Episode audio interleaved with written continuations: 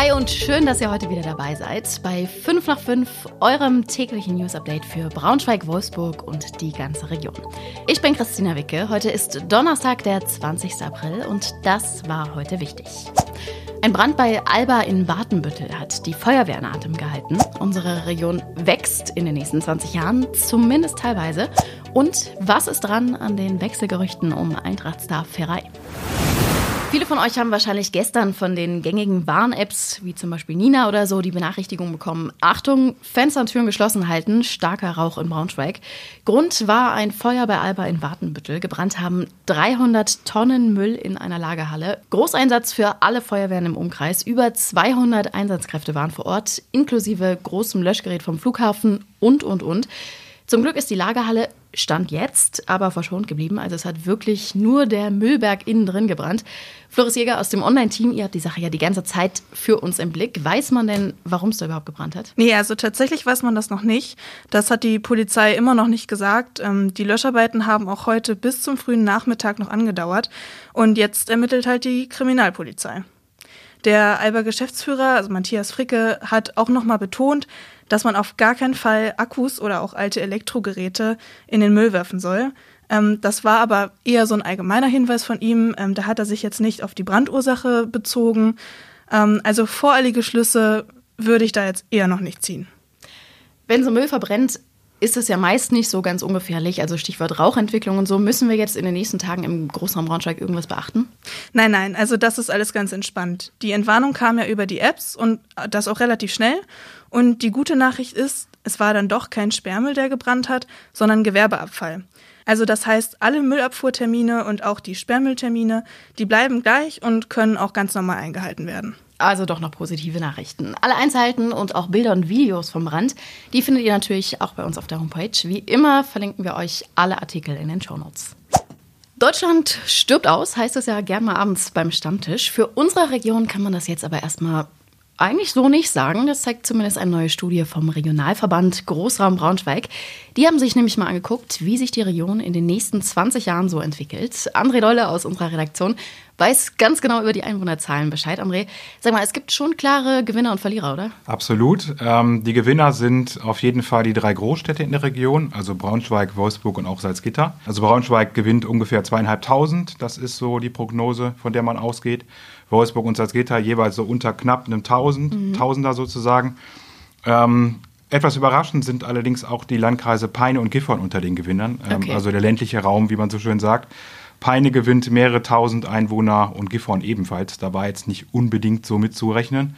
Es gibt aber auch Verlierer im ländlichen Raum und die gibt es ausschließlich im, im ländlichen Raum. Das ist der Landkreis Goslar, also im Harz, wo man ja sowieso davon ausgehen kann, dass es eher strukturschwach ist.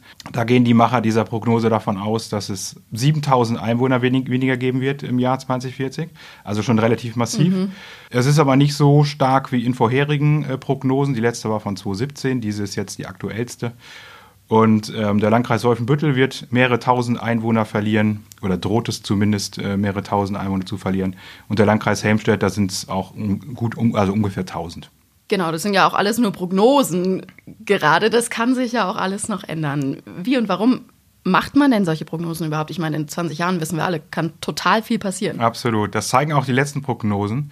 Ähm, damals wusste man nicht, dass eine Flüchtlingskrise kommt, 2015, 16. Man wusste nicht, dass der Ukraine-Krieg kommt jetzt. Ähm, das sind alles Faktoren, die natürlich eine große Rolle spielen und die uns hier auch, äh, ist, ist leider so, auch irgendwie in die Karten spielen, Stichwort äh, Fachkräftemangel.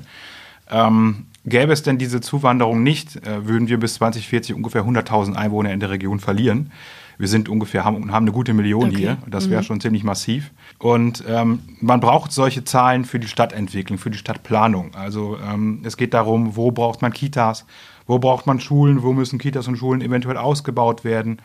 Ähm, wo fahren am besten Busse und Bahnen ähm, oder wo müssten in Zukunft mehr Busse und Bahnen fahren. Dafür braucht man solche Zahlen.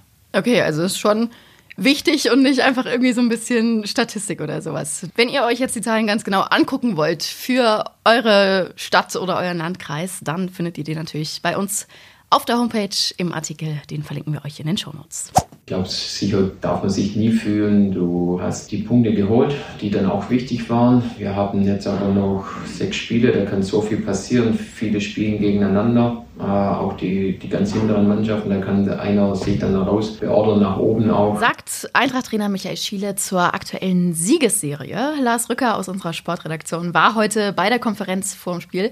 Erst in letzter Zeit hat es ja auch immer wieder Wechselgerüchte um Starspieler Immanuel Ferrei gegeben. Hat Schiele denn in die Richtung irgendwas gesagt? Ja, auf jeden Fall. Also die Wechselgerüchte, die gibt es ja eigentlich schon seit Beginn der Saison, seitdem dieser junge, talentierte Offensivspieler zur Eintracht gewechselt ist und ähm, eigentlich sofort in der zweiten Liga angekommen ist.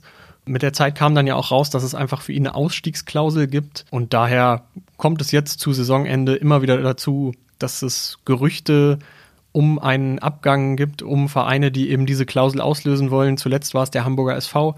Michael Schiele hat aber heute nochmal betont, dass er mit äh, Manu Ferrei gesprochen hat, hat gesagt, der Spieler ist voll mit dem Kopf bei der Aufgabe bei Eintracht Braunschweig und das ist doch erstmal ein positives Zeichen. Vor allen Dingen muss er jetzt mit dem Kopf ja auch bei Magdeburg sein am Samstag.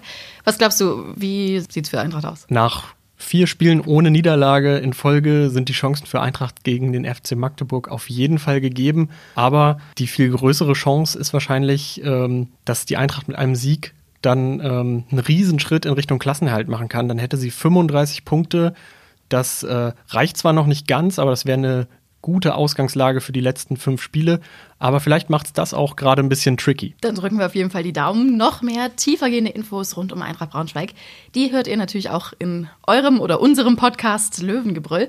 Den verlinken wir euch natürlich auch in den Shownotes. Und das war heute sonst noch wichtig. In Wolfsburg hat man sich darauf geeinigt, was mit der Berliner Brücke passieren soll. Die ist ja marode. Experten geben ihr noch so fünf bis zehn Jahre. Zwischenzeitlich stand ja auch schon mal eine Tunnellösung im Raum. Die ist jetzt definitiv aber vom Tisch. Und es ist klar, die Brücke soll im laufenden Betrieb erneuert werden. Und das Ganze wird auf jeden Fall ein bisschen teurer als gedacht. Der Fall Maddie McCann hat ziemlich große Wellen geschlagen. Das ist aber nicht die einzige Anklage gegen den Verdächtigen. Es standen noch weitere Verfahren vor dem Landgericht Braunschweig an, unter anderem wegen sexuellem Missbrauch. Allerdings sind die jetzt geplatzt, weil das Landgericht Braunschweig sich nicht zuständig sieht. Zuletzt hat der Angeklagte nämlich in Sachsen-Anhalt gewohnt. Und nochmal zur Erinnerung, morgen streikt die Eisenbahn- und Verkehrsgewerkschaft. Das heißt, bis ungefähr mittags fahren keine Fernzüge, bis 11 Uhr auch kein Regionalverkehr. Das heißt, auch NORX und Co. stehen still, da geht gar nichts. Welche Fahrten da genau betroffen sind und welche Alternativen es gibt, das haben wir euch im Artikel auf unserer Seite nochmal zusammengefasst. Den findet ihr in unseren Shownotes oder über unsere Insta-Seite. Das war's für heute. Auch morgen sind wir natürlich wieder für euch am Start. Und wie immer gilt, falls ihr Fragen oder Anregungen für uns habt, dann meldet es uns gerne an 5 nach 5 at funkemedien.de oder ihr schickt uns direkt eine WhatsApp. Die Nummer, die findet ihr auch in den Shownotes. Schönen Feierabend euch.